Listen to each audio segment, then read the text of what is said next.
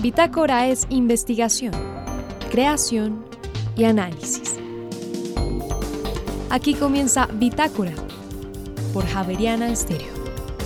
Muy buenas noches y bienvenidos a este martes de Bitácora. En esta emisión presentamos de qué manera se pueden tomar mejores decisiones para la productividad de los cultivos. Se trata del fenotipado de los cultivos y esta noche les contamos de qué se trata. Por otra parte, qué precauciones eh, debe tomar una persona que compra seguros por medios electrónicos. Pues un especialista en el tema, el abogado javeriano Héctor García, nos explicará en esta emisión. Y finalmente, en el mes de febrero se estrenará el documental Camilo Torres El Amor Eficaz, una producción para conocer los detalles más íntimos del cura Camilo que marcó la vida social y política de Colombia. El codirector de esta producción estará con nosotros. María Fernanda Gutiérrez, José Vicente Arismendi, Laura del Soldaza, Juliana Sánchez y quien les habla Juan Sebastián Ortiz, estaremos con ustedes durante esta hora de Bitácora. Bienvenidos. ¿Cómo tomar mejores decisiones en los cultivos? ¿Cómo hacer una palabra que no conocíamos que se llama fenotipado de cultivos. A eso está dedicado el profesor y doctor Julián Colorado, él es ingeniero eléctrico, tiene un doctorado en robótica, pero eh, forma parte de un grupo de investigación muy grande que se maneja desde la Universidad Javeriana de la sede de Cali. Eh, es un proyecto de Colombia Científica. Profesor Julián, bienvenido a Bitácora, ¿cómo está? Muchísimas gracias por la invitación, María Fernanda, a todos los oyentes. Empecemos por el programa. El programa de Colombia Científica tiene un gran proyecto con el doctor Andrés Jaramillo en Javeriana Cali, eh, que se dedica a qué el proyecto? Pues este proyecto nace, eh, una convocatoria que hace el gobierno nacional de convocar Colombia Científica, convocar, digamos, eh, proyectos alrededor de ejes que son cruciales, importantísimos para el país, energías, alimentos, salud, bioeconomía y nosotros, pues con, con, con, Javariana Cali y otras universidades e instituciones en Colombia, decidimos apostarle a la, a la, agricultura, al tema de seguridad alimentaria, que está pues uno de los objetivos principales de Naciones Unidas y que pues forma parte importante de las agendas de los gobiernos en el mundo. Cierto. Y Ómicas, eh, que es el nombre del proyecto, es esa gran alianza, lo que busca es a través de las ciencias ómicas, que son ciencias eh, biológicas de la ingeniería, donde se busca estudiar los organismos vivos, que son las plantas, desde la genética hasta la expresión de esa genética en un cultivo que lo llamamos el fenotipo, cómo podemos caracterizar, medir y mejorar producciones agrícolas, inclusive descubriendo nuevas variedades que sean más resistentes a cambio climático, más resistentes a virus, a plagas, y que los agricultores en últimas, desde los pequeños hasta las grandes industrias en la agricultura nacional, tengan acceso a estas plataformas de bajo costo para mejorar la producción agrícola. Me encanta que usted diga de bajo, de bajo costo. Ojalá que lo logren. Esto que usted me cuenta es un súper proyecto con un montón de proyecticos. Y aquí en Bogotá, usted particularmente tiene uno de esos proyecticos. Y además, como usted tiene un doctorado en robótica, entonces me imagino que me va a aparecer, me va a hacer aparecer los robots. Cuénteme su pedacito. Bueno, entonces la alianza efectivamente son ocho proyectos muy articulados para aplicar estas ciencias ómicas. Desde Javeriana Bogotá lideramos el esfuerzo en fenotipificación fenotipado de cultivos. Y es el desarrollo de plataformas eh, usando la robótica, la inteligencia artificial, sensador remoto, el Internet de las Cosas, estas palabras que están muy de moda hoy en las industrias de tecnología, para desplegar esas plataformas en campo y que de manera automática eh, estas plataformas puedan capturar la mayor cantidad de datos de cultivo, subir esa gran cantidad de información a la nube y que un agricultor desde cualquier lugar del mundo pueda hacer monitoreo remoto de su cultivo, tomar decisiones de mejor manejo de cultivo en función pues, de los datos que estas plataformas arrojan en tiempo real. Bueno, ahora lo voy a tratar de, traer a mi vida real. Yo voy a hacer un cultivo de arroz. No, no voy a hacer un cultivo de arroz, voy a cambiarle el cultivo porque yo sé que usted allá en Nómicas trabaja en arroz. De papa. Yo quiero hacer un cultivo, no, me voy a ir para lo que tengo ahora en mi jardín, eh, que es el romero. Romero. Listo. Entonces, pero ahora lo voy a hacer en grande porque en mi jardín tengo un seto nomás. Eh, yo ah, monto mi cultivo de romero y ahora, ¿qué hago? ¿Lo llamo a usted para que me monte un robot? ¿Para que me monte? ¿qué, usted qué me está ofreciendo o qué me va a ofrecer cuando termine el proyecto? Pues mira, nosotros tenemos plataformas o, Es que allá voy. ¿Qué quiere decir plataformas? Bueno, plataformas son sistemas, sistemas de, que combinan hardware, electrónica, que combinan software, que, que, son la integración de diferentes dispositivos, sensores, instrumentación, etc. Eso es una, digamos, lo que llamamos plataforma en, en ingeniería. Para fenotipados, nosotros tenemos soluciones que miden información a escala suelo, cómo está el suelo en el que se están sembrando las plantas. Entonces tenemos sensores específicos que miden nutrientes de suelo. Entonces lo primero que me vende es un sensor. Sensores, para el suelo. Red de sensores. Para que mi, mi suelo tenga las condiciones que mi cultivo de romero necesita. Correcto. Y estos sensores baratísimos, menos de un dólar por unidad. Entonces uno puede tener con una inversión muy pequeña eh, una red de sensores que puede distribuir en un cultivo y a partir de ahí pues tomar información de cómo está el suelo en términos de la cantidad de nutrientes que la planta va a absorber. Eso después se traduce en alimentación. Pero un momentico, porque yo pongo los sensores de menos de un dólar, pero esos sensores le van a reportar a ¿a quién? Esos sensores son automatizados, suben toda la información a la nube así como funciona el correo electrónico, como funcionan las apps hoy en con día. con mi computador yo ya simplemente no necesito ponerle nada más. Exacto, un celular, un computador, una tableta, uno baja una aplicación, una app que es gratuita. Esta app tiene la capacidad de hablar con los sensores, jalonar la información y tenemos pues una interfaz gráfica donde el usuario puede interactuar con estos datos.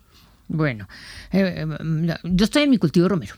Listo, entonces le pongo eso. ¿Qué más le puedo poner que usted me va a ofrecer? Listo, entonces sí, plataformas, sensores para medir información a escala de suelo. Tenemos otras plataformas, otros sistemas que tienen la capacidad de medir información a nivel planta. Y estos ya son eh, más o menos estos robots terrestres que tienen la capacidad de ir recorriendo los surcos en un cultivo. Uh en cuenta un tractorcito pequeño. Va caminando. Un tractorcito, sí, cuatro ruedas. Como la, aspiradora de las casas. Como las, exacto, algo así, pero con, con unos, unos, unas llantas más grandes para, que, recorra los. con las piedras. Exacto, y para que pueda navegar eh, de manera exitosa por los, por los cultivos. Y esta plataforma, este robotcito móvil terrestre, pues va con un montón de sensores, sensores de láser, cámaras multiespectrales, cámaras térmicas, y lo que busca es, a medida que va recorriendo los surcos en un cultivo, tiene la capacidad de, parcela por parcela, tomar, hacer una reconstrucción tridimensional de cómo están las plantas. Y ahí se saca variables geométricas, si las plantas están creciendo a la altura que es, si los ángulos de inclinación de las hojas son ah, los adecuados para recibir luz solar, cuántos frutos está produciendo, si es que la planta produce algún tipo de grano, eh, etcétera, etcétera. Entonces lo que buscamos con esas plataformas es modelar tridimensionalmente las parcelas de los cultivos y a partir de esos modelos eh, extraer la mayor cantidad de variables morfológicas del cultivo. Listo, entonces ahora esa me está diciendo si la planta está creciendo bien y si la planta va para arriba. Correcto. ¿Cuál me va a decir si la planta está enferma? Entonces, y complementamos con plataformas aéreas, los drones, que están muy de moda hoy en día. ¿no? Pero no se pueden usar porque el gobierno no lo deja porque piensan que uno va a hacer un montón de ilegalidades. no? no, sí se pueden. Sí, no, claro. Los vehículos aéreos no tripulados, los pequeñitos, estos drones pues que ya se venden, uno va a Falabella. Sí, uno va a Falabella, el éxito, y compra un, droncito de estos. Nosotros lo que hacemos es utilizar los comerciales, que son de fácil acceso para el usuario, y lo que hacemos es una adaptación de darles ponerles un sensor que se llama cámara multiespectral. Entonces es una cámara que toma fotos, pero en diferentes longitudes de onda, diferentes espectros de luz. Con, analizando las imágenes con inteligencia artificial, nosotros podemos saber si la planta eh, eh, no está haciendo bien fotosíntesis, porque está enferma. Cuánto nitrógeno en hoja tiene la planta. Eh, la cantidad de biomasa acumulada. Todo es de fotografía aérea. Entonces, con estos drones podemos recorrer grandes extensiones de terreno, porque el dron vuela y, podemos recorrer grandes cultivares. Y a partir de ahí, pues, eh, hacer las estimaciones necesarias de cómo, cuál es la salud del cultivo. Dios mío. Ahora dígame con qué la voy a mejorar. Claro, ya el mejoramiento, ahí es donde colaboramos con los otros proyectos de ómicas. Entonces, fenotipado es listo. Hasta ahí, usted llegó hasta el fenotipado que es hasta ahí. o todavía le va a poner, me, falta algo. No, hasta ahí, esa es fenotipificación. Y claro, aparte de tener la gran cantidad de información, tenemos que quedarnos con la información que es relevante, extraer patrones de esa información para después clasificar la información de tal manera de hacer cruces con las variedades, es decir, los, los, tipos de planta que están sembrados ahí. Entonces, por ejemplo, en el caso, venimos validando en arroz, en caña, pero ya hemos extrapolado a papa, a otro tipo de cultivos, en banano, y en un cultivo hay muchísimas variedades, o sea, diferentes genotipos de la planta.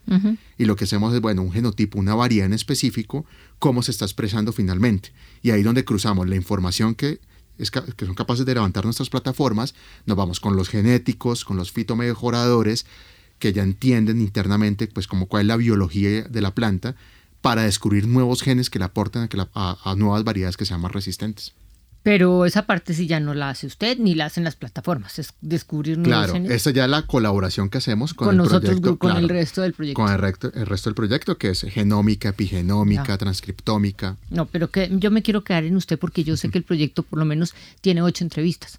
Ocho proyectos, por lo menos tiene ocho. Pero me voy a quedar con el suyo que es fenómica. Fenómica, Feno- correcto. una palabra muy particular. Fenómica. Eh, todo esto que usted me está diciendo, que son drones, que son que es inteligencia artificial, que son plataformas, que son sensores, eh, ¿es comerciable? Usted, es decir, yo puedo, yo insisto en mi cultivo de romero. Yo quiero saber, quiero hacer seguimiento a mi cultivo de romero desde Estados Unidos o desde la Luna, no sé, desde donde esté.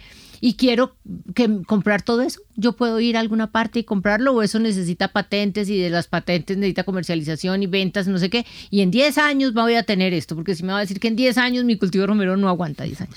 No, hoy por hoy, digamos, hay un área que se llama la agricultura, agricultura de precisión. Sí. Y lo que se busca, pues efectivamente, ya venden, hay muchas empresas aquí, eh, sobre todo en en Europa y en Estados Unidos, donde ya comercializan plataformas de este estilo. Por supuesto son costosas y más con el cambio ahora, pues con el dólar como está. Eh, entonces no es fácil importar estas tecnologías. Lo que buscamos nosotros es tener tecnología local eh, de menor costo a las soluciones que ya existen en el mercado. Y en el proyecto en este momento ya estamos en una etapa de transferencia tecnológica, entonces donde buscamos con nuestros socios aliados empezar a hacer esas transferencias de tecnología para que puedan usarlas. Y eh, transferencia, dice, a, con nuestros socios aliados. ¿A quién se refiere? Es decir, ¿a quién está entregando eso? ¿A mí? Nosotros tenemos, eh, por ómicas, eh, se valida inicialmente en arroz y caña. Entonces, dentro de la alianza tenemos a la Federación de Arroceros, a Cenicaña, tenemos agricultores pequeños, medianos. Entonces, a ese grupo es con el que estamos validando las soluciones principalmente. Y con ellos es donde buscamos hacer transferencia de tecnología Ok. dentro de la alianza. Por supuesto, esto en un futuro, el objetivo es que eh, a partir de spin-offs y otras empresas que se dediquen a la comercialización, pues tengan la, tengamos la capacidad de hacer esa transferencia de conocimiento para replicar las tecnologías que hemos desarrollado. Me preocupó cuando usted dice que en un cultivo las plantas tienen diferentes genotipos y por consiguiente pueden tener diferentes fenotipos. Correcto. Quiere decir que tienen diferentes eh, variantes, son diferentes. Una planta, una mata de papa puede ser diferente a la mata de papa de al lado. Sí, con- por supuesto. Y hecho, no se confunde su plataforma si está esperando que tenga un, con, un comportamiento uniforme y de pronto empieza a ver que una crece un poquito más y la papa de una está más gorda que la papa de otra y resulta que es que es una variante genética. Eh, usted lo interpreta como un daño y resulta que no. No, las plataformas tienen esa capacidad de clasificar, y eso es lo que llamamos clasificación, y es poder asociar las características fenotípicas con el tipo de variedad que está sembrada. Entonces nosotros sabemos eh, si tenemos, por ejemplo, en un cultivo de arroz 330 variedades o diferentes genotipos ahí sembrados ¿Usted y todos eso? mezclados, nuestras plataformas saben diferenciar de una planta y otra que está a 20 centímetros sembrada a qué genotipo pertenece, a qué variedad pertenece. ¿Y cómo hace para saber eso tan? Porque eso es un problema de genes. por la expresión finalmente que tienen, digamos, las, las plantas. ¿no? Estos genotipos por lo generalmente son contrastantes, o sea que nos dan diferentes rasgos fenotípicos mm, diferenciables, alturas, eh, color de las hojas. ¿Quién le enseñó a la plataforma eso? Me refiero a que la plataforma no sabía cuando usted la puso y usted tampoco lo tiene tan claro que una planta con Claro. tal genoma, eh, con tal varia- eh, estructura genómica tiene tal característica fenotípica y la de otra tiene, porque son un montón de plantas con un montón de variaciones. de ¿Quién le enseña? Eso es, se hace con el aprendizaje de máquina. Entonces, estas técnicas, esos algoritmos que se, en inglés se llama machine learning, y cómo entreno, entonces una, una etapa de entrenamiento donde yo le digo, mire, eh, hay unos ciertos genotipos que tienen estos ra- rasgos, entonces hay unas características que están etiquetadas y el algoritmo aprende sobre esa fase de entrenamiento. Y a medida que uno expone el sistema en campo, él se va volviendo cada vez más inteligente y va aprendiendo cómo clasificar mejor las variedades.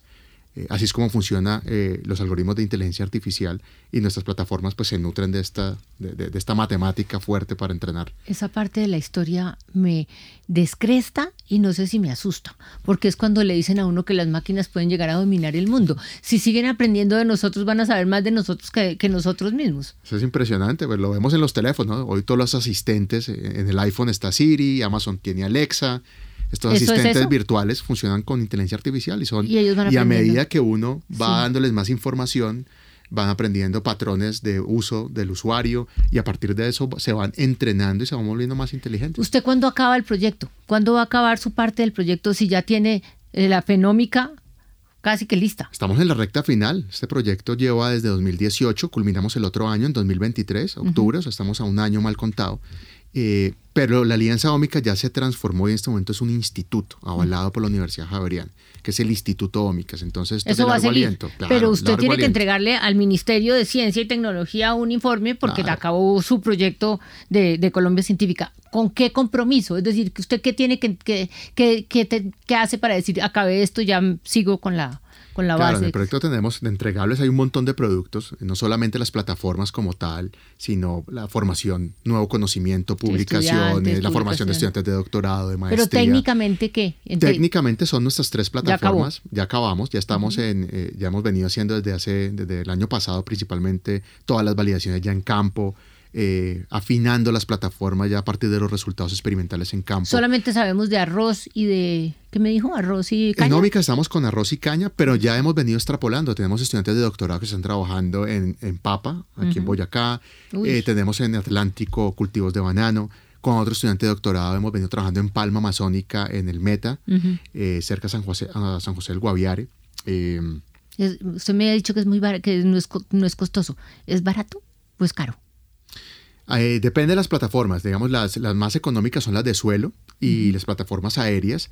Ya este sistema terrestre que te comento, que es un robot que puede recorrer, estos tienen unos costos mayores, por supuesto, es más de investigación, pero vemos una oportunidad de transferencia más en estas tecnologías de suelo y aire. Profesor y doctor Julián Colorado. Primero, le manda muchas saludos de parte de Bitácora al doctor Andrés Aramillo. Felicitaciones, este macro y súper bonito proyecto tiene que ayudarle mucho a la, a la agricultura en general de nuestro país y yo creo que del mundo entero. A usted lo felicito, le entendí mucho lo que hizo, pero me queda debiendo como el más allá, todo esto de la inteligencia artificial y todo este aprendizaje continuo de las máquinas, eh, siempre lo deja uno un poquito preocupado. Eh, también aprendí el significado de la palabra fenotipar. Fenotipar Una nueva palabra, fenotipar, verle el fenotipo y ver si están bien, si están creciendo y si van por buen camino. Correcto. Eh, conclusión muy chévere. Muchas gracias y siempre bienvenido por acá por Javerian Estéreo. A ustedes muchas gracias por la invitación.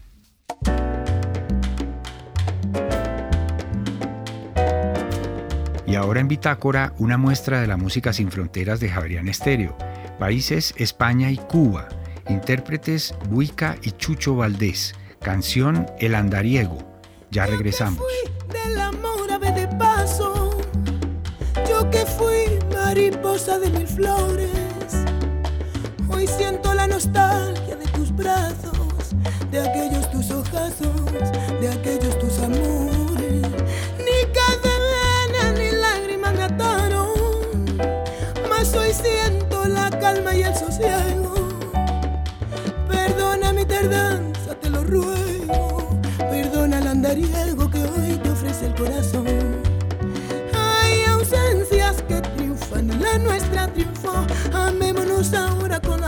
La paz que en otro tiempo nos faltó. Y cuando yo me muera, ni luz, ni llanto, ni luto, ni nada más aquí junto a mi cruz. Tan solo quiero paz, solo tu corazón. Si me niegas tu amor, buscaré en otros labios la fuerza de tu calor. Y en silencio dirás una plegaria.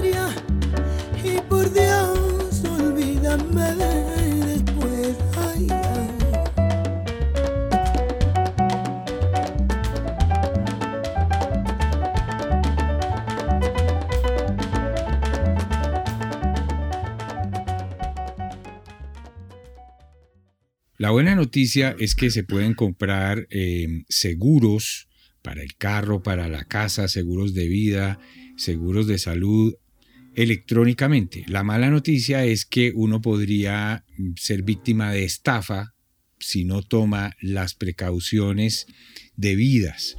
Vamos a hablar sobre este tema con el abogado javeriano Héctor García, que además tiene varios estudios de posgrado sobre eh, distintos temas relacionados con esta seguridad.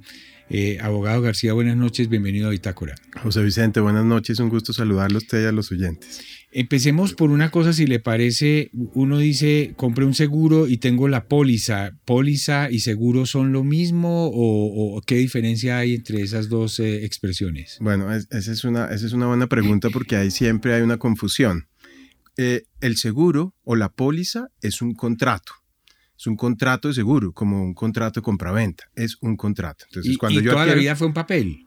y toda la vida fue un papel. Lo que pasa es que la usanza o digamos la costumbre en las aseguradoras ha sido que a uno le entregan una hojita que se llama la carátula de la póliza.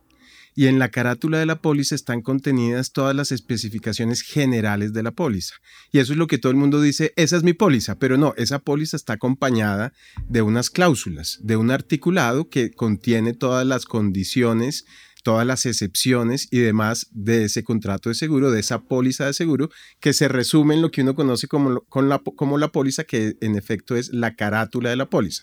Pero, Pero- la póliza es un contrato completo, largo, con una Claro. cantidad de especificaciones. Y que como dice el lenguaje popular, ahí está la letra chiquita. Ahí está la letra chiquita, Claro. en efecto. Que Así es, es, lo que uno debería juiciosamente leer por supuesto. para saber qué cubre y qué no. Exacto. En eh, todo tipo de seguro. En todo tipo de seguro. Ok. Ahora, la, la buena noticia es que, claro, una época en que eso tenía que ser con la firma, casi que ir a la notaría, el sello, y eso le daba a uno cierta seguridad. El problema es que se le perdía a uno el bendito papel y uno se podía meter en problemas hasta cierto punto, ¿o no? Sí, de acuerdo. Eh, fíjese, José Vicente, que tradicionalmente venimos de un mundo de papel que cambió con la pandemia. Hay, hay que decir que la pandemia fue el acelerador del país hacia los documentos digitales. Antes de eso estábamos en papel y uno tenía un papel y ese papel es susceptible de falsificar de manera fácil. Entonces, para asegurarlo, uno qué hacía, José Vicente? Iba a la notaría, ¿no? Claro. Y entonces el notario le garantizaba a las personas, daba fe pública de que en efecto ese documento era eh, original, que su contenido era y no ha sido no ha sido modificado y que vinculaba ese contenido con el firmante del documento. Entonces con la cierta firma seguridad, y eso daba cierta seguridad con los sellos. Fíjese que le ponían sellos en cada hoja, entonces eh, abrían las hojas un poquito para que un mismo sello tuviera eh, eh, estuviera en cada una de las hojas y eso le da cierta seguridad. También, por ejemplo, existe el papel de seguridad que utilizan los notarios en las escrituras públicas. Pues esa era la seguridad, o es la seguridad todavía que se utiliza en los medios físicos. Cuando pasamos a los documentos electrónicos pasa exactamente lo mismo. Yo tengo un documento escaneado, eh, hago, un Word y lo escaneo y pongo mi firma, la, pongo escaneada en el documento y lo envío. ¿Eso es susceptible de, de ser alterado o modificado? Claramente. Y eso es lo que está pasando con los documentos electrónicos. Entonces, venimos de un cambio, de una transición de, un do- de los documentos físicos a los documentos electrónicos, pero no somos conscientes de que en el, en el entorno digital también es necesario contar con una especie de notario digital que nos garantice la integridad y la autenticidad de ese documento, es decir, que no ha sido modificado o alterado desde el momento en que se firma, porque un documento escaneado claramente no nos brinda esa seguridad. Así y eso es. es lo que está pasando en el mundo de los documentos electrónicos y es lo que está pasando también con las pólizas de seguro. Y, y- y ojo, es- hay víctimas desde personas que compraron el SOAT y resultó que, que- que los estafan, hasta el Ministerio de TIC que lo estafan con 70 mil millones de pesos por, eh, por el contrato de, eh, ¿cómo se llama? Centro, De centros poblados. Es así, es de, es, de, es de ese tamaño, ¿cierto? Es de ese tamaño. Las no se estaban, no se estaban, porque ya hay una norma que así lo está obligando, ya la, ya la comentamos, no se estaban vigilando la seguridad de los documentos electrónicos. Entonces, las, eh, las aseguradoras, las entidades públicas, eh, las mismas personas no prevén y no son cautos ni revisan si, oiga, este documento será que sí es original, será que sí está, si es verídico, si no está alterado, no contendrá información falsa, será que sí lo emitió una aseguradora. Si yo estoy comprando un, un SOAT, como lo mencionaba José Vicente, ese SOAT realmente proviene de una aseguradora. ¿Qué tranquilidad o cómo puedo yo saber eso? Entonces, si a mí me llega un documento escueto con una firma escaneada de la aseguradora, pues seguramente puedo ser sujeto a eh, una estafa, como en efecto le pasó eh, al ministerio en el caso de, los centros poblados con esa póliza que supuestamente era del Banco Itaú y finalmente no había sido expedida por el Banco Itaú. Ahora, eh, démosle recomendaciones específicas a los oyentes en este momento. Usted va a comprar un seguro electrónicamente, es- eso es muy práctico, puede ser, eh, puede, es que estoy tratando de evitar eh, la redundancia, pero puede ser muy seguro hacerlo, pero hay que tomar unas, unas precauciones. Hay que tomar unas precauciones y esto, y esto no es nuevo. En Colombia existe una ley que tiene más de 20 años, José Vicente, que es la ley 527 de 1999. esta ley le dio vida jurídica a los documentos electrónicos en Colombia. ¿Qué significa esto? Que equiparó el documento físico al documento digital a través de una cosa que llamó el principio de equivalentes funcionales. Entonces lo que decía ese principio, eh, eh, resumiéndolo, es que cuando cualquier norma exija que un documento esté en escrito, que esté firmado, que esté en original y que se conserve en papel, eso mismo puede ser satisfecho por medios digitales con ciertas precauciones. ¿Cuáles son esas precauciones? Utilizar mecanismos de firma digital que le permitan a la persona realmente eh, tener certeza de que ese documento no ha sido alterado y modificado. Entonces, ya la ley 527... Lo primero que hay que entender, perdón que le interrumpa, es, existe una cosa que se llama firma digital que no es tomarle la foto a la firma de uno. Exacto. Sino que es una cosa un poquito más compleja ya lo explicamos. y más difícil de trampear. Sí, claro. Eso a hoy no se ha encontrado una trampa para esa tecnología decían que la computación cuántica iba a romper esa criptografía. Estamos hablando de criptografía. La firma digital, que para que lo entiendan los oyentes, es la misma, la, firma manuscrita, es el equivalente a la firma manuscrita. Cuando, yo, cuando a mí me iban a expedir una póliza, el asegurador debe pedirme que yo firme la póliza como tomador del seguro. Sí, es un contrato. Si no lo firmo, pues no estoy aceptando las condiciones de ese contrato. Entonces, lo que se hace es firmar en la carátula de la póliza, hay un espacio para la firma del tomador. Entonces, esa firma del tomador es la que se debe, eh, digamos, garantizar que sea íntegra, pero no solo esa, sino también la del, la del asegurador, para que se entienda que en efecto es una póliza que se expide. Entonces, es una firma que está en la, pantalla. Entonces, no, vamos a explicar. Ah, la firma, entonces, la firma digital es eh, el equivalente a la firma manuscrita para firmar. para eso me sirve. Pero esto es una firma digital, es decir, es una firma que está en un entorno electrónico. ¿Por qué es segura esta firma digital? Es segura porque hay un tercero de confianza, como si fuera un notario. No lo es eh, eh, eh, como tal legalmente, pero es como si lo fuera. La Corte Constitucional incluso ya se ha pronunciado al respecto y los ha llamado como terceros de confianza. Y esos terceros de confianza fueron los que creó la Ley 527 de 1999, que son las entidades de certificación digital. Y son ah. estos terceros de confianza los que garantizan a través de este tipo de mecanismos que esos documentos son auténticos y son íntegros, es decir, que no han sido modificados desde el momento de su firma.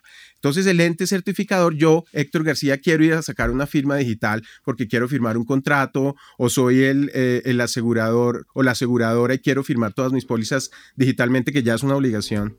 Eh, de acuerdo con la superintendencia, ¿qué hago? Voy a la entidad de certificación, que es como, como ir al notario, le pido que me expida mi firma digital y ¿qué hace este ente certificador? Valida mi identidad y de ahí para adelante ya que es como tener la firma registrada en una notaría. Es, exacto, pero está en su computador, en la nube realmente. Entonces usted ya hoy en día, antes cuando empezó la firma digital eran unos tokens que uno ingresaba en el computador como una USB. Ah, hoy en día es digital, uno no la tiene, está en la nube. Uno tiene unas claves y algo que posee, que es el celular, donde le va a llegar una clave siempre que firma.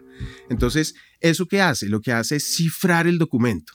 Primero, tenemos certeza de que quién lo firma, porque Héctor García fue a la entidad de certificación y le, le validaron su identidad y le emitieron un certificado de firma digital, una firma digital. ¿De acuerdo? Y él se acuerda con unas claves y puede acceder con unas claves. ¿Qué es lo que pasa cuando Héctor García, yo tengo mi documento y lo voy a firmar, ingreso como a mi, a mi, computador un PDF y lo firmo, pero acá invoco el certificado digital y se firma el documento. Y eso hace que se tenga seguridad sobre la autenticidad, porque ya se sabe que Héctor García fue el que pidió la firma, y lo que hace la, tecnología de firma digital es cifrar el documento con criptografía. Que no se puede modificar. No lo puede modificar. Entonces, hoy en día hay editores de PDF.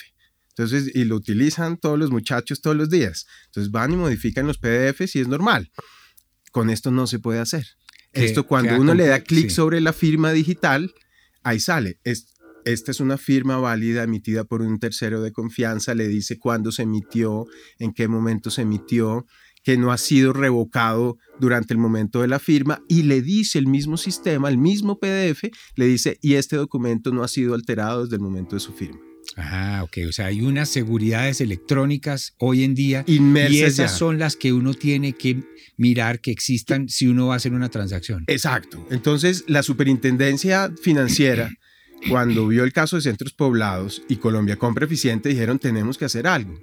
En Argentina, por ejemplo, hay una entidad que es la repositoria de todas las pólizas y ahí es donde debe ir todas las entidades del Estado a verificar que esa póliza sí fue emitida por un por una, eh, ente asegurador eh, válido y autorizado en el país.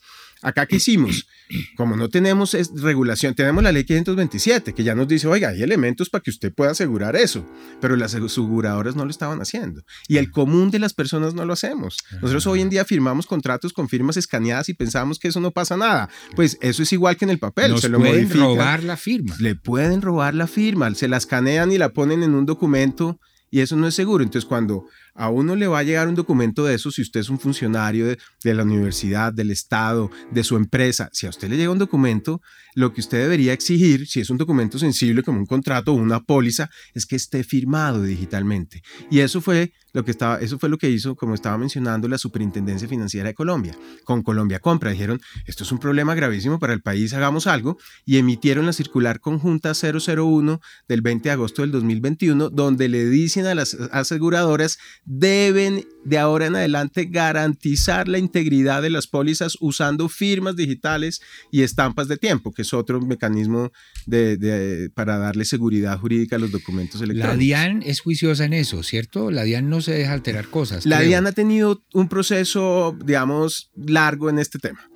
Cuando se creó la ley 527 de 1999, la ley creó las entidades de certificación digital, como mencionaba y permitió que esas entidades pudieran ser abiertas o cerradas. La DIAN creó y montó su propia entidad de certificación digital. La DIAN emitía firmas digitales a todos los, eh, a obligados los que a declarar. declaración de renta, sí. Y les emitía su firma digital.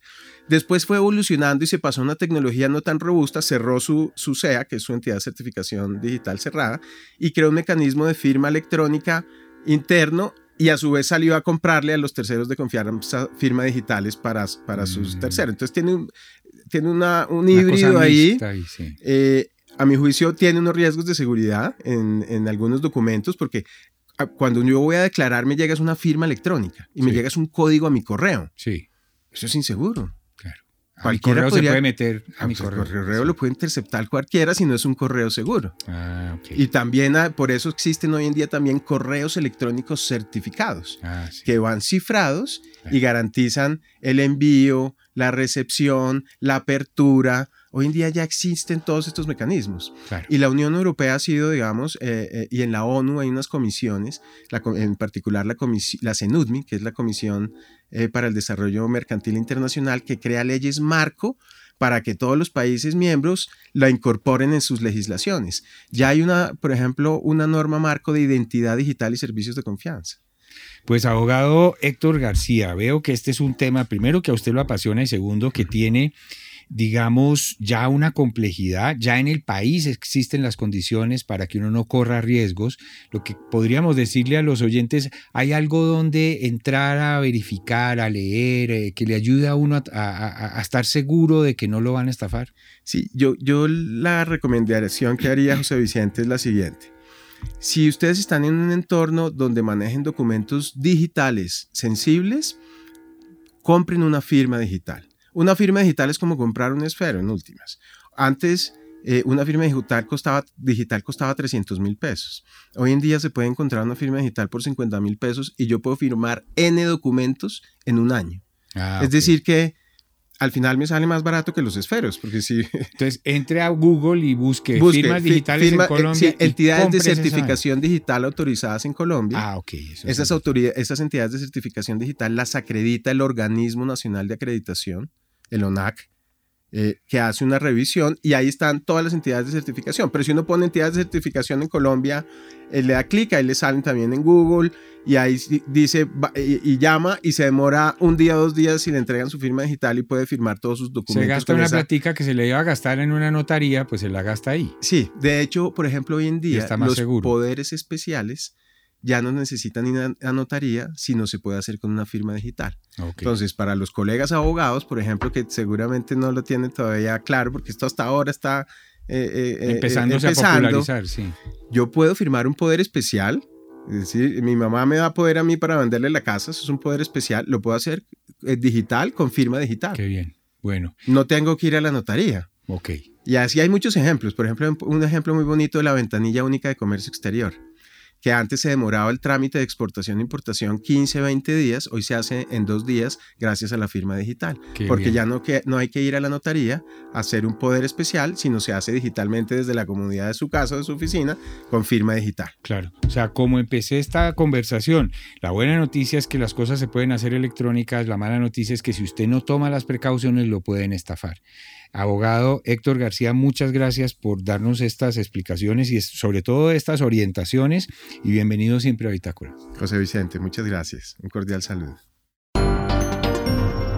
En Javeriana Estéreo, el trino del día.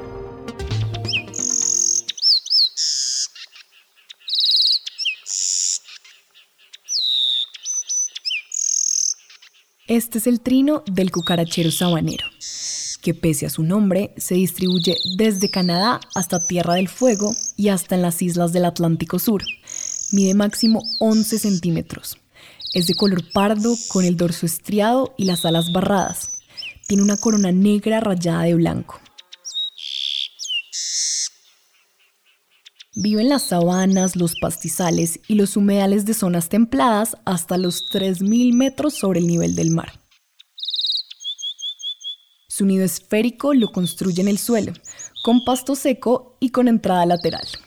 Incuba de 4 a 6 huevos blancos. El trino del cucarachero sepia forma parte del Banco de Sonidos de Aves Colombianas recopilado por el Instituto von Humboldt y la Universidad de Cornell.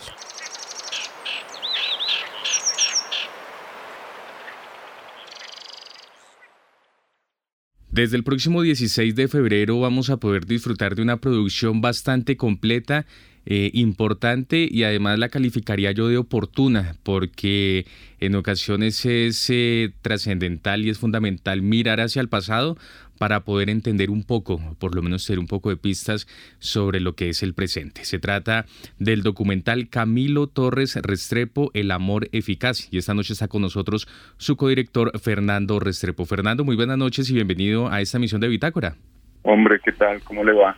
Gracias por la invitación. No, Fernando, usted por estar con nosotros. Óigame, y quisiera empezar con una pregunta que tiene que ver con la complejidad de eh, plasmar en un producto audiovisual parte de la vida de un personaje tan completo y que tuvo que ver y que tiene que ver tanto eh, con la historia social, incluso con la academia de nuestro país. Camilo Torres, ¿no? Sacerdote, eh, bogotano, sociólogo, el pionero de la teología de la liberación y además hizo parte de la fundación de la primera facultad de Sociología de América Latina, aquí en la Universidad eh, Nacional de Colombia. ¿En qué momento se les ocurre a ustedes, junto con Marta, la directora de este documental, hacer un producto audiovisual de semejante personaje? Pues la historia es bastante, digamos, antigua, por decirlo así. Marta fue alumna de Camilo Torres, eh, lo conoció, digamos que en esos momentos en que la Facultad de Sociología estaban haciendo y en los tiempos en que Camilo invitaba a los alumnos a que salieran de las de las aulas de clase para que trabajaran activamente en los barrios en donde estaba llegando en ese momento la población desplazada de esta de esa violencia de los 50 del, digamos de la violencia bipartidista. Y ella lo conoce en, ese ámbito además eh, digamos que se volvieron amigos y compartiendo escenarios lo que ella nunca se imaginó, y digamos, siempre lo expresó así, es que fuera a morir tan pronto. Cuando él muere, pues evidentemente es un choque muy fuerte y siempre quedó como esa, esa intención o de grabarlo, de registrarlo, de tener un seguimiento un poco más, eh, un poco más exhaustivo desde ese punto de vista hacia la persona de Camilo y a partir de eso pues quedó esa pero esa intención de ella de hacer un trabajo acerca de Camilo Torres. Y quizás eso también eh, facilita, Fernando, o facilitó este diálogo que se estableció entre ustedes como productores y Camilo como personaje, como protagonista, también teniendo en cuenta un poco los matices de esta Colombia actual. Totalmente, totalmente, porque si no hubiese sido así, no habría habido la posibilidad de jugar con el documental de, la manera que lo hicimos, ¿no? Vos mismo, vos mismo lo decís, es un, es un diálogo, pero es un diálogo a partir de una fantasía o de, o de una elucubración eh, en términos de, de un par de dimensiones que pueden llegar a encontrarse y empezarse a preguntar qué es lo que pasa en este país. Y creo que la única manera de haberlo hecho es porque Marta conoció a Camilo, tenía una cercanía con él, eh, compartían esa, esa inquietud de esa Colombia que en ese momento empezaba a tratar de, buscar la, la, razón del por cuál, de por qué está así. Y eh, pues eso siguió en el tiempo con la fortuna pues de que Marta en este momento pues, tiene los años que tiene, la experiencia que tiene, el camino que tiene, y pudimos entonces empezar a, redondear un, diálogo en torno a la Colombia, en torno a la vida misma o algunas decisiones de Camilo eh, como humano, o sea, como personas en, un ejercicio de, buscarse. Eh, y bueno, yo pienso que que por lo menos desde el aspecto humano eh, pudimos pudimos dar un, con un con un diálogo y un documental bastante bastante acertado. Fernando, quizá cuando se va a hacer una producción de este tipo que tiene que ver con la vida de un personaje, de los elementos más complejos quizá debe ser seleccionar qué es lo que vamos a decir acerca de este personaje y en relación con qué, cuáles son los aspectos fundamentales, los ejes centrales de la vida de Camilo Torres en el marco de este documental. Eh, lo que vos acabas de decir es una cosa muy compleja, ¿no? Es un personaje que ha sido tratado desde todas las orillas desde la sociología, desde la teología, desde la política, desde lo humano, desde eh, los movimientos sociales, bueno, desde donde vos quieras y desde los puntos más eh, visibles como los más juiciosos académicamente hablando. Entonces, a mí lo que me interesaba realmente era no meterme en ese en ese asunto tan complejo, no tratar de encontrar el ejercicio más humano, el que nos lo pudiera acercar lo más posible a cualquier persona. Y ese aspecto fue eh, su sentir alrededor de lo que es probable que él percibiese en ese momento como, como la realidad de Colombia en ese momento, esa violencia bipartidista que había dejado roto el país, país que tenemos además ahorita, esa opción de haber organizado de alguna manera un frente, o tratar de organizar de alguna manera el Frente Unido como una propuesta para que las izquierdas que nunca han sido capaces de hablarse eh, tuviesen un, un espacio, que empezaran a tener una representación política. Eh, su pregunta, de alguna manera, eso que él planteó como, como revolución o muerte, que finalmente es lo que aplica en, en, términos formales, eh, llevó a algo, resultó en algo, sirvió para algo, hubo algo positivo en eso. Eh, el amor, el amor que se supone que es una cosa tan, tan común, tan, tan de todos los días, pero tan difícil de encontrar o tan difícil de dar o tan difícil de aplicar, visto desde el amor eficaz, ¿no? Tratar de entender que es planteado, obviamente es porque es uno de los planteamientos de la teología de la liberación, ¿no? ¿Cuál es el amor eficaz? Y, eh, y mirar a ver si el asunto es revolución o muerte o revolución o vida, digo yo, ¿no? Planteado desde la palabra. Entonces, en, esos, en ese tópico jugamos con ese personaje y tratando de llevarlo pues a una, a una actualidad ahorita, ¿no? Con la primera línea, con ese levantamiento social que hubo el año antepasado, que marcó, yo pienso, una un antes y un después en lo que lo que la, sobre todo la juventud es, es eh, capaz de llegar a organizar. Pues estamos hablando esta noche con Fernando Restrepo, quien es codirector del documental Camilo Torres Restrepo, El amor eficaz. Al inicio de esta conversación yo eh, atribuía un adjetivo a este documental y es oportuno. Considero que es una producción que eh, surge en medio de un contexto de, un eh, posible cambio, por lo menos una intención de cambio en la búsqueda de caminos distintos eh, hacia la paz. Y quisiera preguntarle, Fernando, en relación con el aporte que representa este documental justamente para la construcción de esta paz, para la construcción de esta memoria, para tener un mejor país. Bien, yo, yo nosotros nos planteamos una conversa muy complicada desde el principio con Marta y es como para qué traer la memoria de un Camilo Torres al 2022, ¿cierto? Y pienso que, que, la, que lo oportuno del diálogo es tal vez reevaluar, no, no criticar, sino reevaluar un poco un par de palabras que Camilo Torres, eh, digamos, acuñó para su, para su caminar y era revolución o muerte, ¿cierto?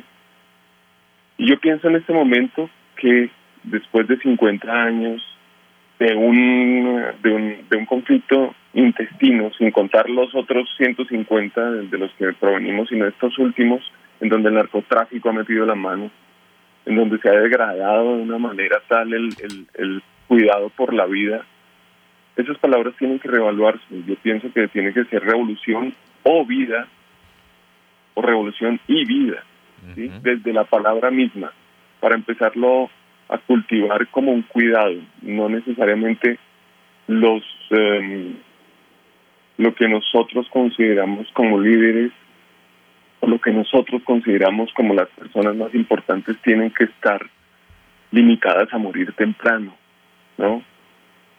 Jorge Luis Gaitán, Rafael Uribe Uribe, Camilo Torres, e infinidad de gente que hubiese podido ser valiosa estando viva y no bajo el, el yugo de las balas, eh, es ahí donde yo, yo y Marta creo que nos planteamos el asunto de hay que cambiar el discurso, no hay que ser mártires, hay que ser gente que esté cultivando la vida desde la palabra, desde lo que hace, desde la responsabilidad que tiene y tratando de invertir el valor que aquí se volvió la normalidad y es morirse joven y enterrar los hijos.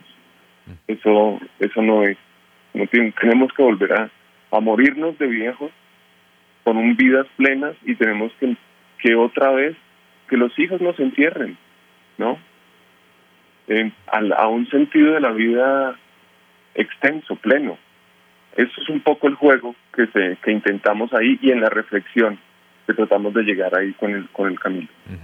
Muy bien, pues más que interesante. Fernando, hablemos acerca entonces de estos detalles eh, logísticos. Entonces, desde el 16 de febrero se va a poder disfrutar de este documental. Eh, ¿En dónde, en qué espacio los vamos, lo vamos a poder, vamos a poder acceder a este mm, documental eh, y algunos otros detalles que quisiera compartir con nuestros oyentes? Bueno, el documental va a estar en sala eh, no sabría decirte exactamente en cuáles salas va, va, a empezar a salir, pero eh, digamos que este, eh, en los espacios de Cine Colombia, en las principales ciudades, Medellín, Cali, Bogotá, en Popayán creo que también.